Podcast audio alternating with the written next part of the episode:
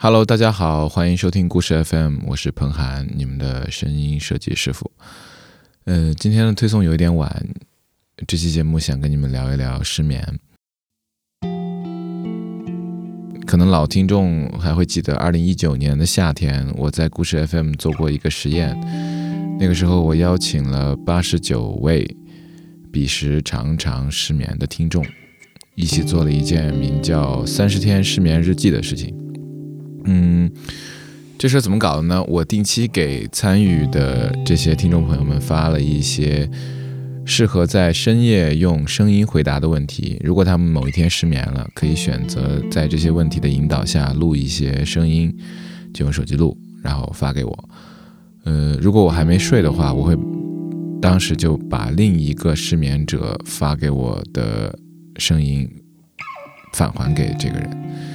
呃，这是一个类似像失眠者的声音漂流瓶，或者说是深夜声音社交这样的小游戏。我在其中扮演了一个类似像人肉 AI 这样的角色。我尽可能在这一个月的时间里面保持非常非常晚的睡觉，以保证每一个参与者，呃，他失眠的时候，他录这个音，他可以有第一时间的反馈体验。呃，这个一个月的时间结束之后。都一直有参与或者听说过这个事情的故事 FM 听众在断断续续的问我，哎，这期节目什么时候发呀？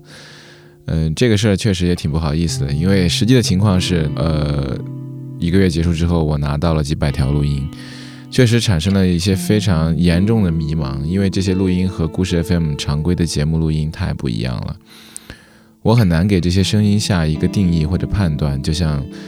嗯，三年前我在征集失眠者的那个推送里面说的一样，失眠的时候，可能你和你白天的状态会完全不一样，甚至有些时候你都不知道你在说那些话的时候，你到底睡没睡着。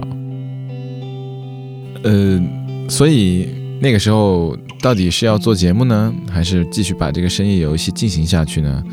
还是说索性就把用声音交换声音这种形式彻底变成故事 FM 的一个功能？嗯，这些问题我都想过，也和同事们探讨过，但是后来都因为种种原因搁置了。嗯，唯一一个留下来延续至今的想法，是我的一位艺术家朋友沙爽老师给我的灵感。沙爽老师曾经也和我一起工作过。嗯，那会儿有一次我们聊天说起这个事儿，他说：“哎，你干嘛不把这些声音或者说这个游戏变成一件艺术品呢？”哇，这个。这个人呐，有些时候就是要思路打开啊，对吧，朋友们？思路打开。我当时觉得，哇靠，太有道理了。于是我们就开始推进推进这个事情。我们给这个艺术品取名叫“失眠”。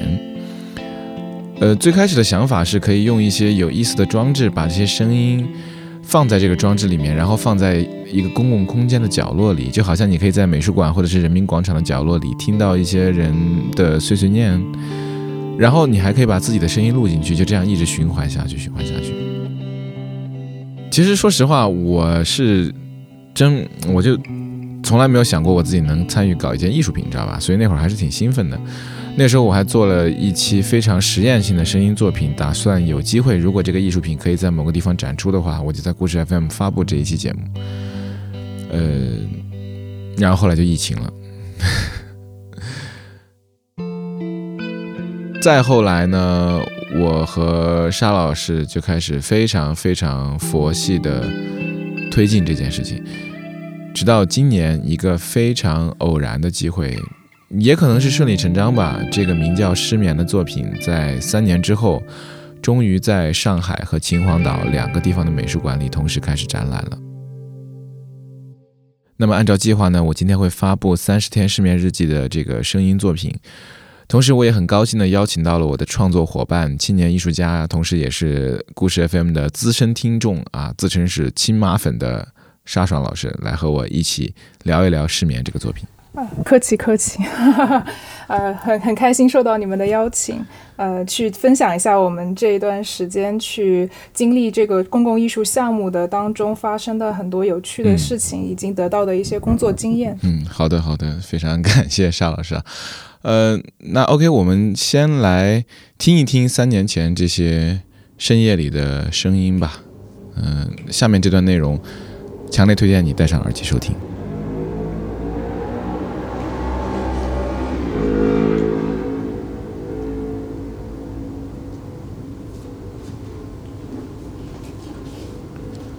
第一幕，博士，哈库拉马塔塔。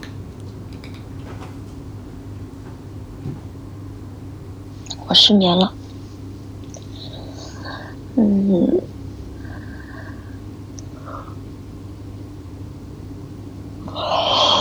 之前失眠也是老是想这个问题，哎，虽然也知道自己想了没有用。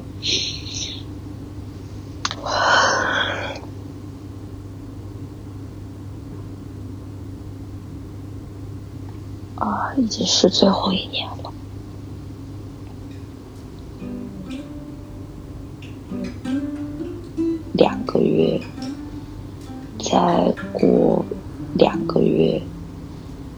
就要彻底的脱离出来，就觉得还是挺不知道该怎么办的。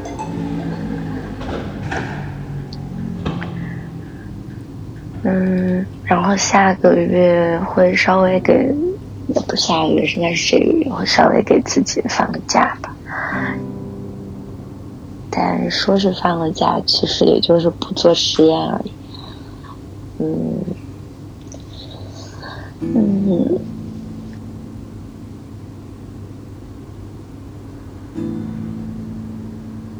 其实我现在挺困的，但是不知道为什么。就是睡不着，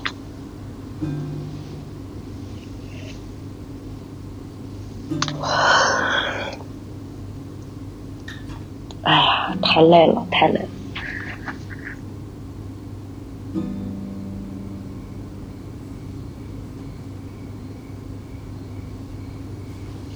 我要去睡了，嗯，我要加油，在三点半之前睡着了。晚安。希望啊，听到我这个录音室的你们有一个好眠。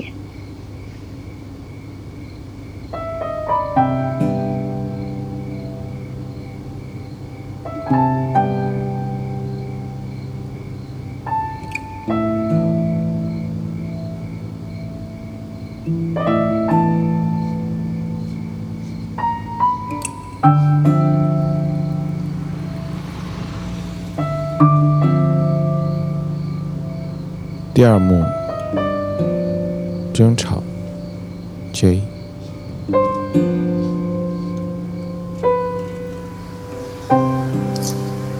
早上的六点四十，我失眠了。鼻音，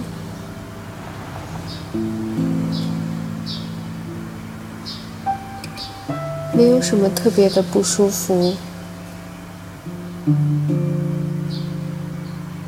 睡不着，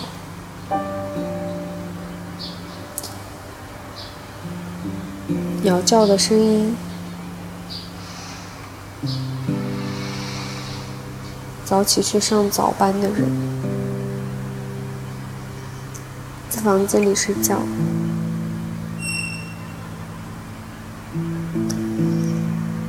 不敢。也不想打开门去看他到底现在。睡得怎么样，因为我觉得自己会抑制不住，想要把他叫醒。觉得我睡不着都是因为，嗯，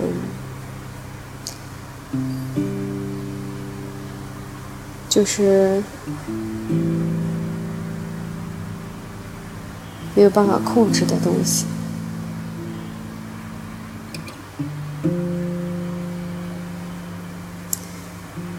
所以想一想，不是对错，也不会成功，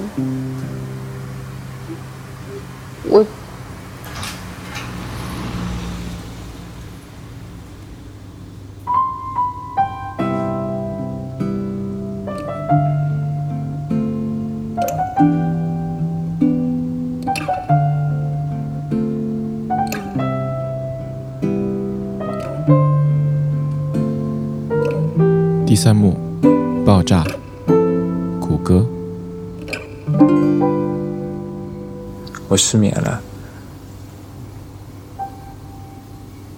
他最近这几天，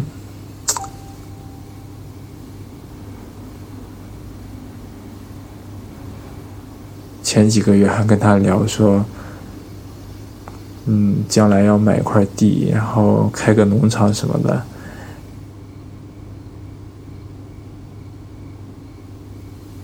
就是他，他说他信命，命里没有就没有了，很煎熬的。所有人都傻了眼了，嗯，我觉得真的是可能就是命吧，嗯，嗯，所以我们早做打算吧。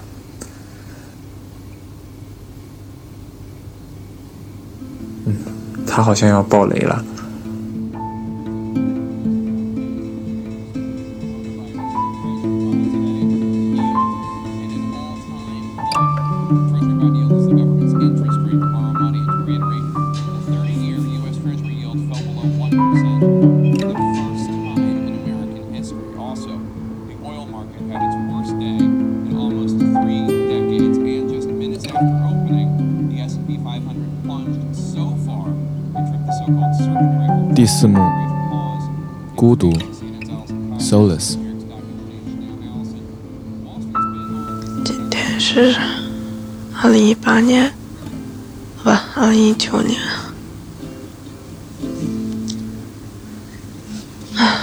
我又熬到现在了。对，我叫 Solace。然后。昨天的雨今天下过了，现在房间里面只有电风扇的声音。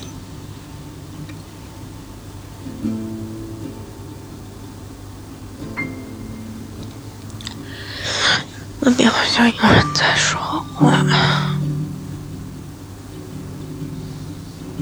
今天见了一位。老朋友，就两个人待着，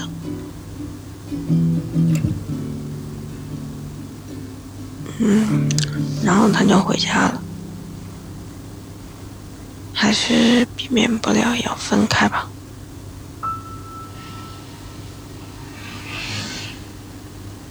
我听到好像是摩托车的声音。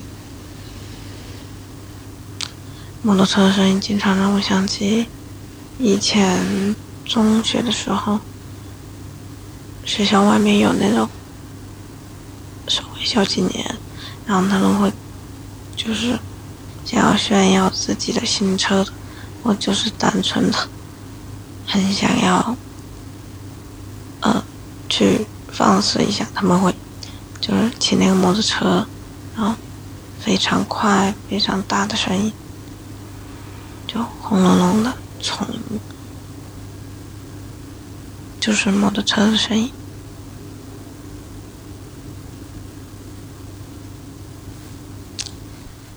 嗯，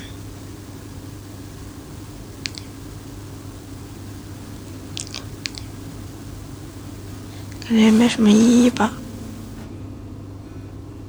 没有人能理解任何人。嗯。反正就是挺孤独的一个个体。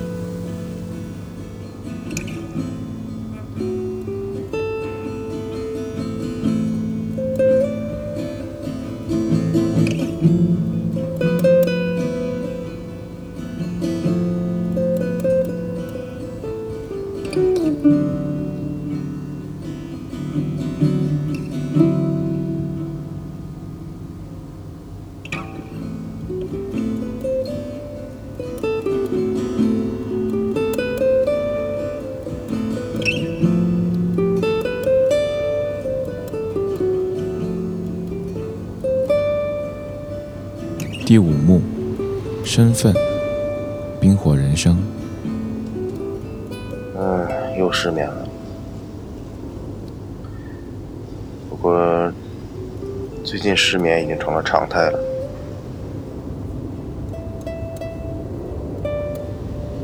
我现在在上海。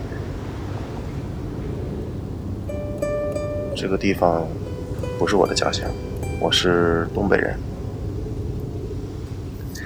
总是希望能够在一个更大的空间里面证明自己，所以已经三十多岁了，还是走了出来。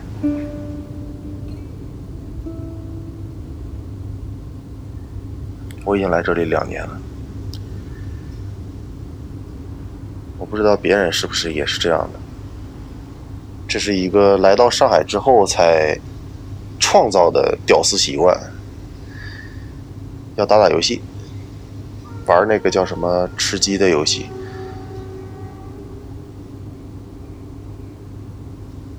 游戏这个东西真是一个很廉价、很省心的。娱乐方式，一个人待在一个空间里，然后组几个陌生人队友，大家在虚拟的世界里共患难，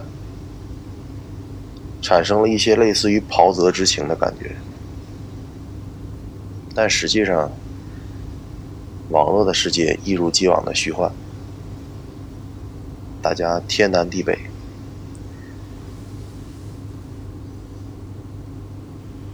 我觉得上海这个城市很特别，我的事情关你屁事，你的事情关我屁事。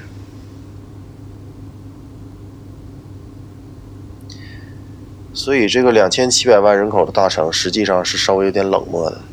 嗯，我把稍微去掉，也把有点去掉。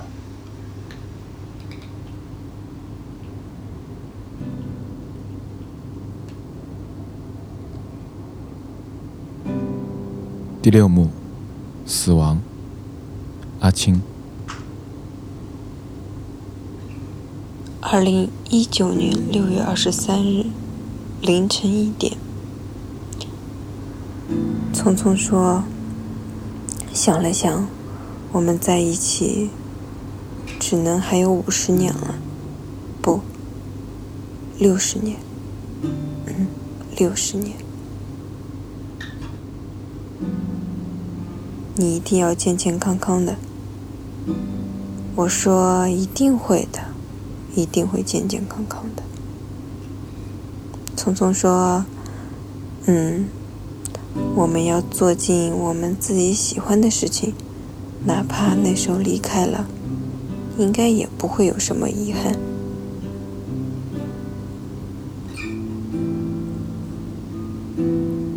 并不想弄得感觉不愉快。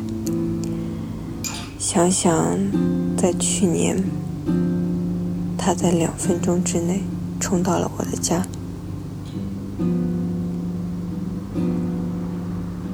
抱着我。我知道，他是很害怕离开我的，应该说是很怕我离开。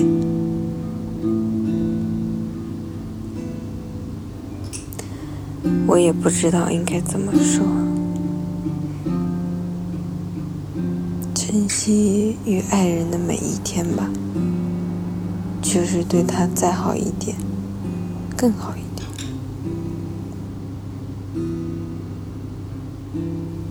然后不要后悔。嗯，晚安。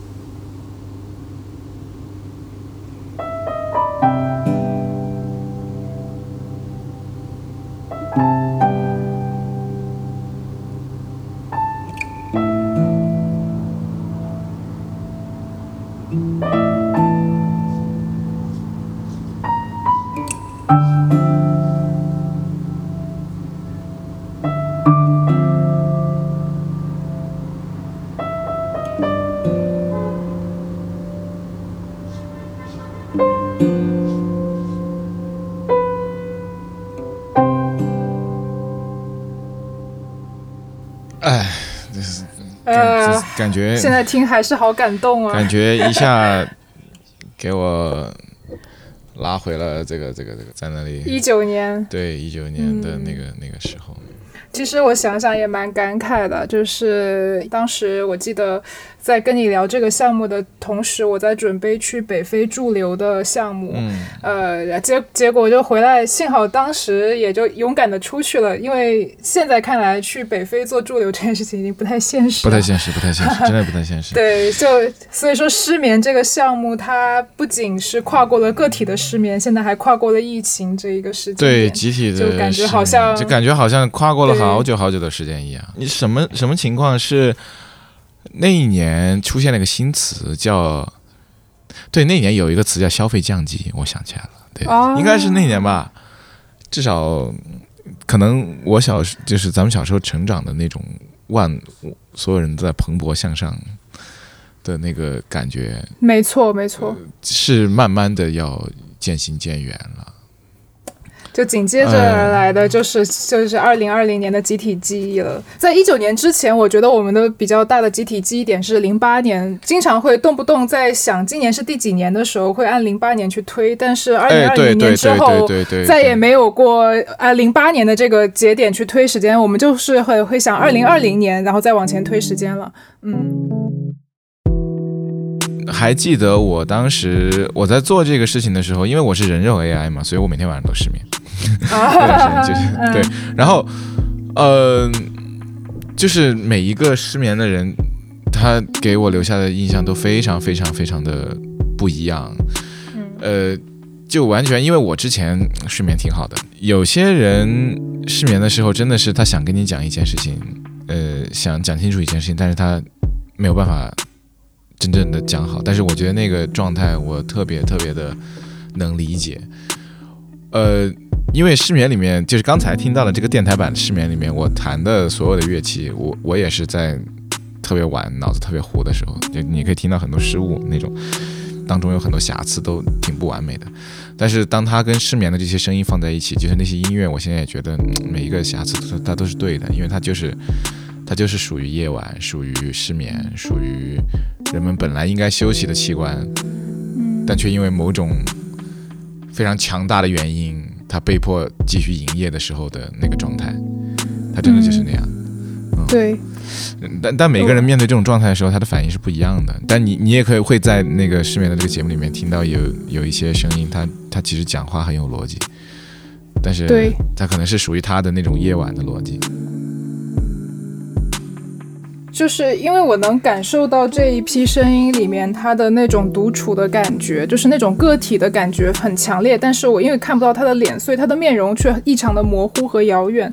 呃，这种感觉，他有一句话是说，那个人说，其实没有人可以理解到另一个人，然后就每个人都是独立的个体。这种这种摸不到的感觉，其实给我的感受很深，所以其实我跟声音有关系，对吧？就是如果一个人他在面前跟你讲这句话的时候，和你完全看不到他的脸，在听他的声音的时候，我觉得这个是有差别的。对，就同样一句话，可能你在当着一个面，一个很坚毅的形象，他对你说每个人是一个独立的个体的时候，你会觉得他可能在抗争些什么。但是到了深夜的时候，这样一句话传来，其实你就是能感觉到他其实是一个很落寞的，或者是一个比较无助的，甚至是给人有一种让人心疼的感觉在，就是道出一个事实。呃，这种情绪是完全不一样的。两年前，我和沙爽把这些声音变成一件线下的作品，这个过程其实，呃，实际花的时间非常非常的短。这其中有非常重要的一个前提是，沙爽提出，如果有一件艺术品，它不是被美术馆高高的挂在白色的墙上，呃，然后用安全线给围起来，而它是给人创造了一个空间，比如你可以睡在这件艺术品里，然后你可以拿起你手边的耳机或者是电话。然后你听见这些声音，然后你还可以把自己的声音录进去，这将会是件非常有趣的事情。我相当相当的认同这一点，所以我们后来做出来的作品，其实差不多就是这样。你真的可以躺在这件作品上面，然后你的手边就会有电话，你可以任意拨一个号码，然后你会接通一段来自夜晚的声音。如果你想知道这些作品长什么样，欢迎你打开故事 FM 的微信公众号，呃，看一看我们这一期的推送。你会看到一些现场的视频和照片，我相信你会更有概念一些。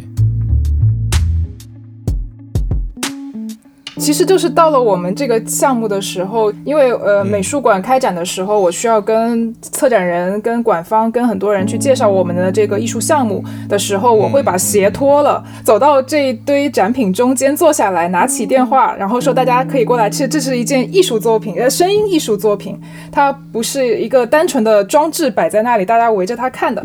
呃，与此同时呢，小朋友是没有这个负担的，就是说每一次小朋友他都是最勇敢的冲到里面。去玩的，因为大人才会被规训过嘛。小朋友他其实没有这个意识，反而他很快就会联想到说这个东西是可以用用来用的办法去观看的。目前这件名叫《失眠》的作品正在上海的喜马拉雅美术馆和河北秦皇岛的孤独图书馆同步展出。呃，有兴趣的朋友可以去看看，别忘了做好个人防护工作。呃，另外我要特别感谢在两年前和我一起失眠，并且给我录声音的七十九位故事 FM 听众。呃，不知道你们现在还有没有在听故事 FM，也不知道你们现在还会不会失眠。呃，祝你们一切都好。由于这期节目非常非常的特殊，呃，我非常想听到大家的反馈。如果你喜欢这期节目，或者如果你对。用声音交换声音这样的小游戏感兴趣，想要参与。再如果你对故事 FM 作为一件艺术品这件事情有任何的看法，欢迎你都在评论区里告诉我，我都会看的。谢谢你们，我们下期再见。